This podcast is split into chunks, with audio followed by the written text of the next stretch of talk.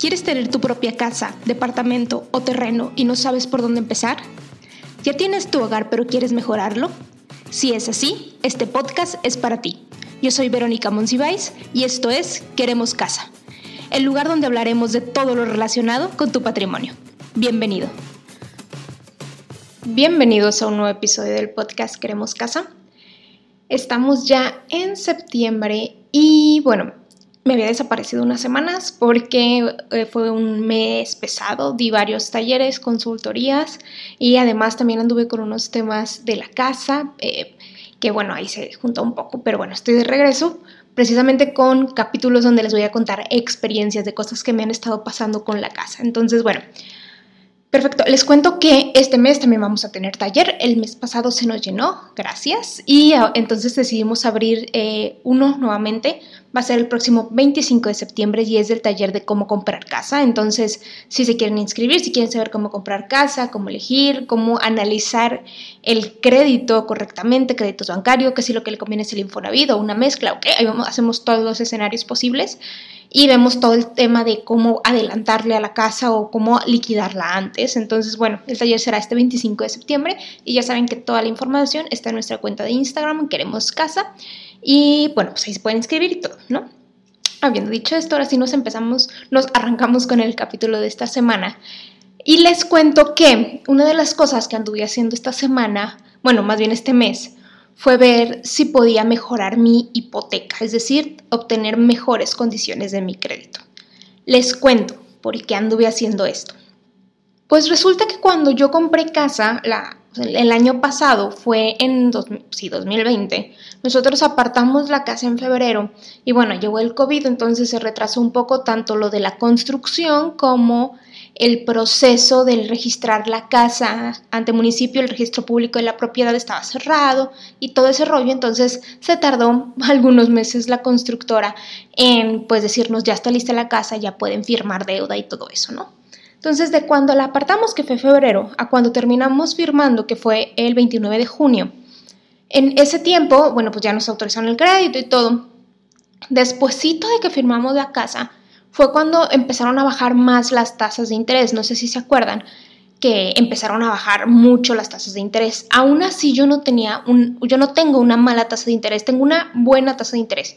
Pero pues tenía esta cosquillita como de que pues quizá pueda tener una mejor, ¿no? Y después de un año pues dije, bueno, es momento de analizar una mejora de hipoteca, ¿no? Como saben algunos, mi crédito es Cofinavit, es decir, tengo una parte financiada con el Infonavit y una gran parte financiada con el banco. Entonces decía, bueno, pues ya mejoraron todas las condiciones, a lo mejor puede un banco externo comprarnos la deuda y pues eh, mejorar mis condiciones, ¿no? Entonces les voy a contar desde mi perspectiva, desde mi experiencia, porque sé que todo, o sea, no, no, todos los casos son iguales. Entonces, bueno, les cuento desde mi experiencia, ¿no? Entonces yo llevo un año pagando la casa, bueno, un poquito más de un año ya pagando la casa, tengo un crédito Cofinavit, y tengo una buena tasa de interés que quizá pudiera mejorar. Y además tengo una, una estrategia de adelantarle a capital, como saben. Entonces, o sea, durante este año, pues he estado enfocada en irle adelantando poco a poco capital. O sea, tampoco crean así como que, ay, le metió cientos de miles de pesos. No, o sea, le metí 1.500 pesos el último mes, por decir algo, ¿no? Entonces, ahí tengo una estrategia de irle adelantando capital, a veces más, a veces menos, a como voy pudiendo. Entonces mi deuda ahorita está como en siete años, o sea, yo, eh, la del banco, debo como siete años este, de la casa más o menos, ¿no? En total, con el que llevamos pagado como ocho años ya.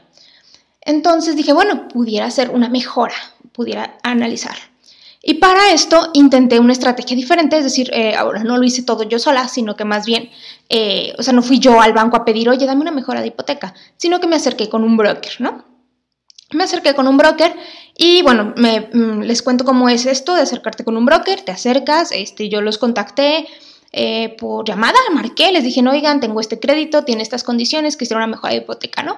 Y me tomaron mis datos, ¿no? De qué tipo de crédito es, con qué banco, tasa, cuánto debes, esas cosas, ¿no? Y me dijeron, en, para mañana ya tienes todas tus opciones de mejora de hipoteca. Y dije, ah, o sea, ¿cómo puede ser tan rápido? Y realmente sí fue muy rápido. Para el día siguiente o dos días, no, la verdad es que creo que fue al día siguiente, ya me dieron este, mis como cinco alternativas de mejora de hipoteca. Y eso me gustó, o sea, me gustó que te dan varias opciones, ¿no? O sea, varias alternativas. Entonces, me dieron esta, estas, estas cinco, sí, como cinco opciones de diferentes bancos, diferentes tasas de interés, y ahí empecé a analizar. Me dijeron, aquí están tus alternativas, así te quedaría, ¿no? Entonces, ahí fue donde yo empecé a analizar mi crédito, o más bien las opciones que me estaban dando comparándolas contra mi crédito.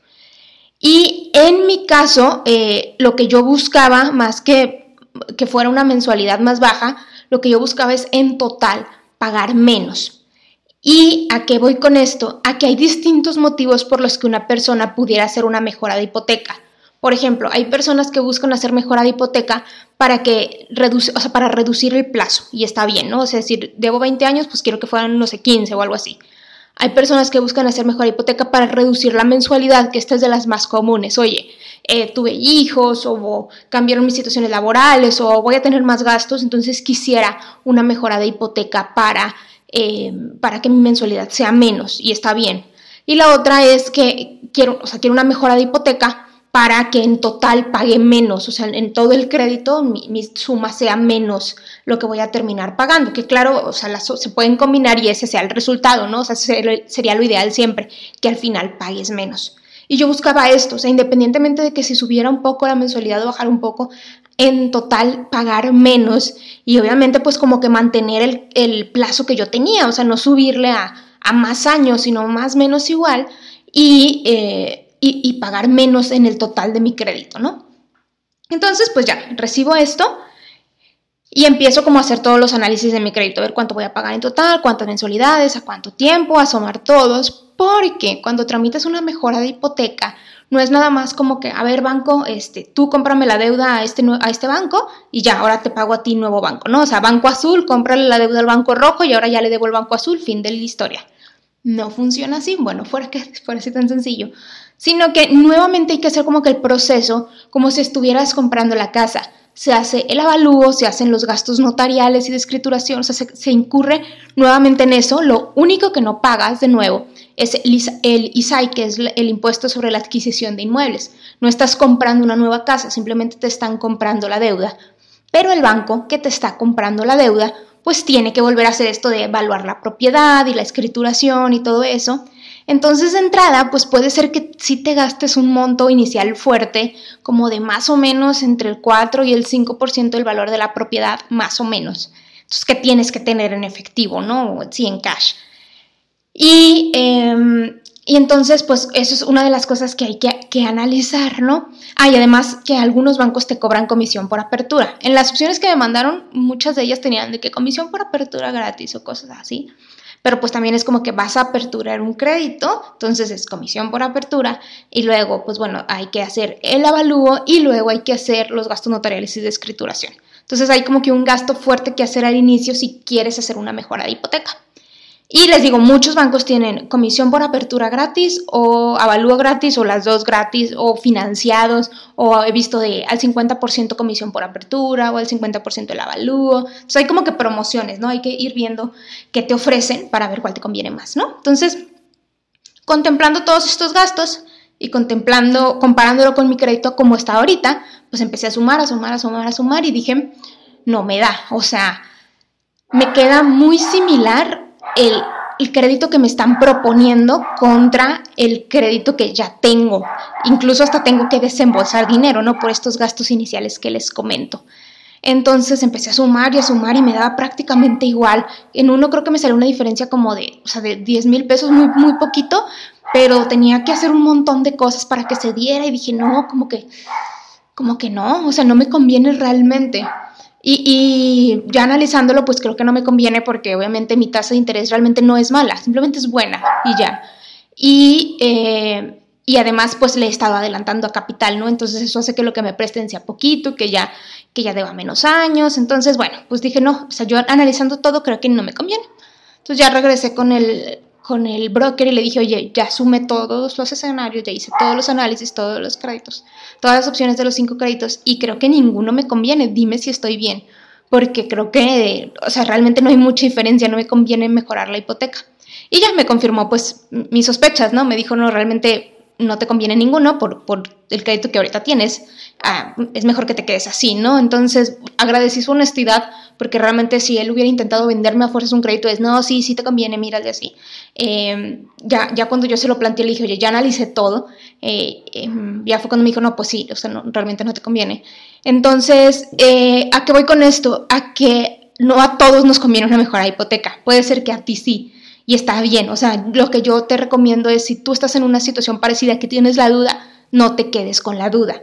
¿Por qué? Porque a lo mejor si tienes una tasa de interés más alta o tienes ya una situación en, el, en la que a lo mejor le debes, eh, por ejemplo, las personas que he conocido que hacen mejora de hipoteca es porque tienen su crédito 100% Infonavit. Entonces el Infonavit en su momento les dio una tasa más alta o la tienen en vez de salario mínimo y dicen pues mejor hago una mejora de hipoteca. En mi caso no me convenía, pero hay situaciones en las que sí. Entonces, de las cosas que les quiero dejar en este capítulo, o sea, que se queden como que de mi experiencia, eh, como que el aprendizaje de, este, de esta situación es, número uno, no a todo el mundo le conviene una mejora de hipoteca. Número dos, sí hay buenas opciones allá afuera, porque las mejoras de hipoteca que me dieron realmente tenían muy buenas tasas de interés. Eh, el asunto es que ya sumándolas a mí no me convenía, pero puede ser que a ti sí. Entonces, allá afuera probablemente hay un crédito mejor que el que ahorita tienes. Punto número tres, es importante analizar, aun y que trabajes con un broker, es importante que sepas analizar las condiciones que te están dando y lo que te están proponiendo, sumar, restar, dividir, proyectar todo, para ver si realmente es la mejor opción para ti. No simplemente de, ah, mira, tiene una mejor tasa de interés, entonces sí me conviene. Sí, pero ¿y eh, qué otras comisiones te están cobrando? ¿Qué otras cosas están ahí? ¿Qué gastos notariales y todo eso como para decir, ah, en total si me conviene o no me conviene? Punto número cuatro, el hecho de que, de que allá afuera haya muchas opciones eh, no te debe de asustar, porque esa es otra, ¿no? O sea, de que, ay, no, es que a lo mejor hipoteca suena bien complicado y cómo y tengo que hacer. Realmente es, o sea, sí, sí hay varios pasos que hacer, pero quizá es más sencillo de lo que piensas. Les digo, en un día ya me dieron las opciones. Entonces, en un día yo ya pude hacer mis comparativas y todo, entonces pude mejorar mi situación. A lo mejor si hace cinco años hubiera yo, bueno, cuando tuve la otra la primera casa, hubiera analizado mi crédito eh, buscando una mejora de hipoteca, tampoco había tantas opciones de mejora de hipoteca en ese momento, pero si a lo mejor hubiera buscado alternativas, a lo mejor pude haber hecho algo más. Pero bueno, ahora no me quise quedar con la espinita, como que ese es otro aprendizaje. Y el aprendizaje número 5, que aunque es muy obvio, lo menciono, es que imagínate que, el broker este, te da una opción de un mejor crédito, ¿no? Que el que tienes. Y te dice, oye, este, está, este crédito está wow, tiene todas estas características y mira, ¿no? Ya lo sumas tú y sí da. La importancia de estar preparados financieramente, porque para poder acceder a eso necesitas pagar lo que te digo, gastos notariales, escrituración, o sea, como que eso del inicio avalúa en caso de que no haya promoción. Y si no estamos preparados financieramente para una decisión así, o como comprar casa, o como cualquier otra cosa que hayamos visto, ¿no? La importancia de, tener ahí un guardado, un fondo de emergencias, o lo, como lo quieras llamar, es que puedes dejar pasar oportunidades tan buenas que repercuten en años si ahorita no tenemos una preparación financiera, un ahorro o algo que nos permita tomar este tipo de decisiones. Entonces, eh, yo lo vi, o sea, lo vi pues cuando me, me dieron las opciones de mejora de, ah, bueno, hay que desembolsar esto y hay que hacer esto y si tú estás buscando una mejor hipoteca o te gustaría tener una mejor hipoteca, es importante considerar que eso es algo que debes de pagar sí o sí. Te digo, a lo mejor la comisión por apertura no, a lo mejor el avalúo no, pero los gastos de, eh, de escrituración y notariales hay que pagarlos eh, de una u otra manera, financiados, financiados o de contado, pero hay que pagarlos. Entonces, eh, esto es súper importante, estar preparados financieramente para que cuando se presente una oportunidad así, poder tomarla. Y bueno, ese es el capítulo del día de hoy. Espero que les sirva de algo mi experiencia, que les, que les conté esta situación porque si ustedes están en una situación parecida, pues a lo mejor están a dos llamadas de distancia o una llamada de distancia de salir de dudas y pedir unas opciones de mejora de hipoteca y quizá les conviene, quizá no, pero bueno, es importante saberlo, ¿no? Nos escuchamos la próxima semana y recuerden que en Instagram y en cualquier lado nos pueden seguir como queremos casa y ahí van a estar encontrando más tips, recomendaciones, información, etc. Nos escuchamos luego.